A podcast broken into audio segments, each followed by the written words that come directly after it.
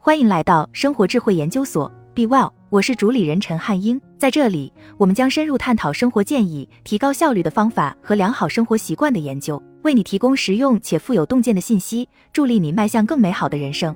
人生在于选择。研究显示，人每天要做三万五千个选择，扣除睡觉的时间，这相当于每分钟要做三十六点五个决定。决定的好坏影响人生的质量。那怎么才能做出更好的选择？可以向斯多格主义取经，但最重要的是在这八件事情上做好选择，划重点，只对重要的事情说是，控制情绪，放下焦虑，不再浪费时间，专注于可以控制的事情，做更困难的那件事。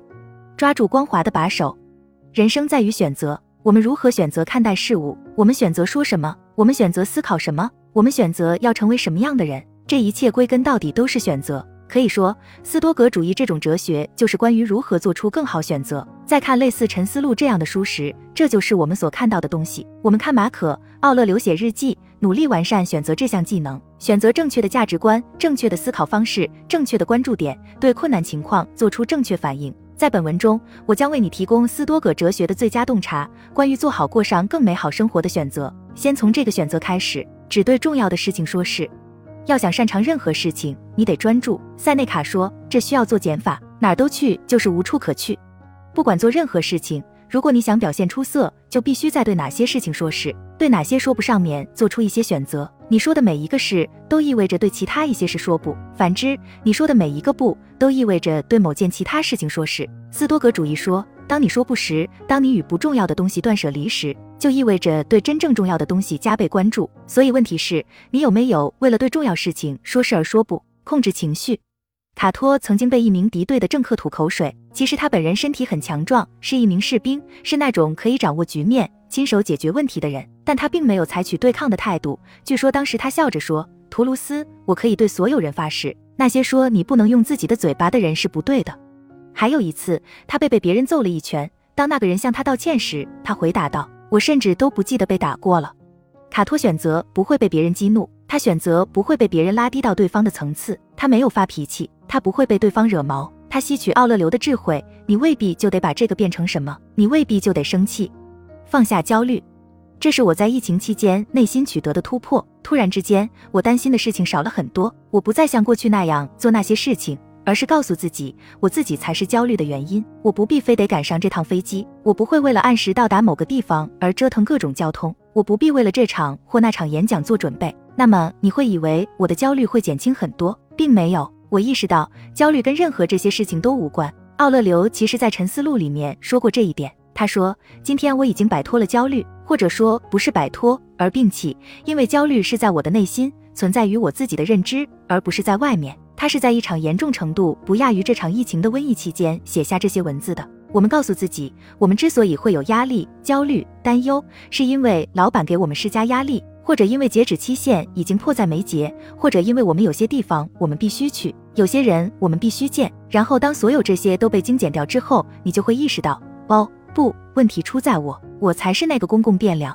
焦虑发自内心，你可以选择摒弃，不再浪费时间。我二十岁的时候，正在考虑要不要当一名作家。当时我在入职的那家公司还有一年合同才到期。后来我把这一切告诉了有史以来最伟大的作家之一罗伯特·格林。他告诉我说，我有两个选择。他说明年的时候，你就得在活时间和死时间之间做出选择。死时间是守株待兔，被动等待，希望事情会降临到你身上；活时间是掌控一切，积极学习、改进、成长、试验，有效的利用了每一秒钟的时间。未来会是活时间还是死时间？我决定把它打印出来，贴在墙上。那一年是我生命当中最富有成效的一年。我读了一堆的书，我写满了一盒的记事卡，我结识朋友，有些至今仍保留的关系就是那年建立起来的。最重要的是，生活总在不断的发问。这是活时间还是死时间？通勤时间很长，你是打算无所事事，还是听下有声读物？航班延误了，你是打算绕着航站楼散步几千步，还是买个肉桂卷塞进嘴里？有份合同的赢下，这会束缚还是解放我们？当你没法完全控制时，你会做什么？这就是你的关键抉择。你经常需要做这样的选择，专注于可以控制的事情。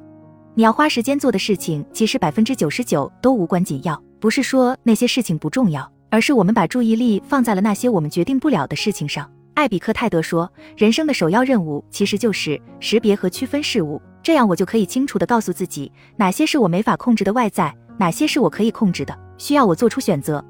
主要选择其实就在我们可以控制和无法控制的事情之间。别人做什么，说什么，天气怎样，投资最后滚出什么数字，除了我们的行为、思想和感受以外，几乎所有其他事情都不受我们控制。我们的行动、思想、感受，这些都取决于我们自己。其他人、天气、外部事件，这些我们都决定不了。但重点是我们对他人、天气、外部事件的反应是我们可以控制的。分清楚这一差别，然后选择把注意力放在你可以控制的事情上。这样会让你更快乐、更强大、更成功。仅仅是因为这让你把资源集中在重要的地方，做更困难的那件事。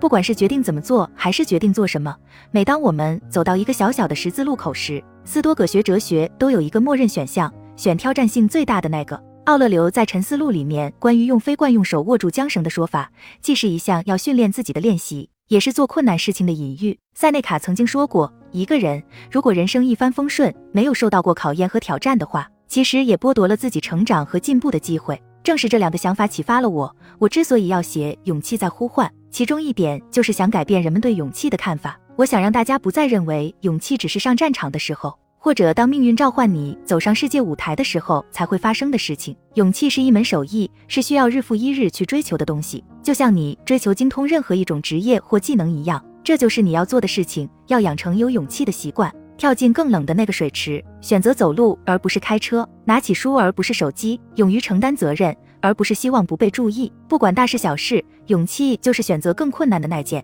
让勇气成为一种习惯。毕竟铁磨砺铁，你会因为勇气而变得更好。这不仅是因为挑战本身带来的改进，也因为你通过有目的地选择这个选项而形成的意志力。当你有两个选择可选时，选择更难的那个。就像奥勒留会认同那样，要选择可以让你在任何情况下都能掌控局面的那个，抓住光滑的把手。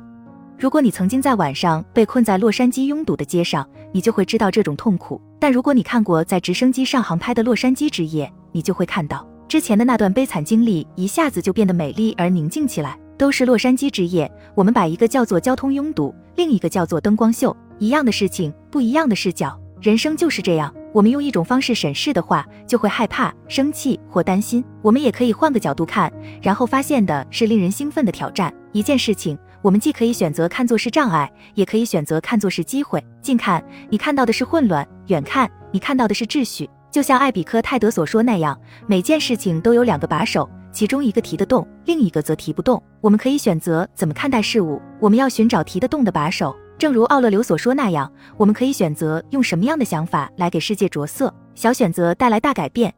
我知道这些都是很小的选择，但这就是重点所在。我们做出的这一个个很小的选择，如何引导我们的注意力去抓住对的把手？选择不生气，涓涓溪流可汇成大海。什么样的大海？走向自由。斯多格主义者会说，然后你可以掌控人生，即便生活当中发生的很多事情都超出了你的控制范围。好了，以上就是今天的分享。如果您有什么看法，欢迎在下方留言与我们交流分享。期待我们下次相遇。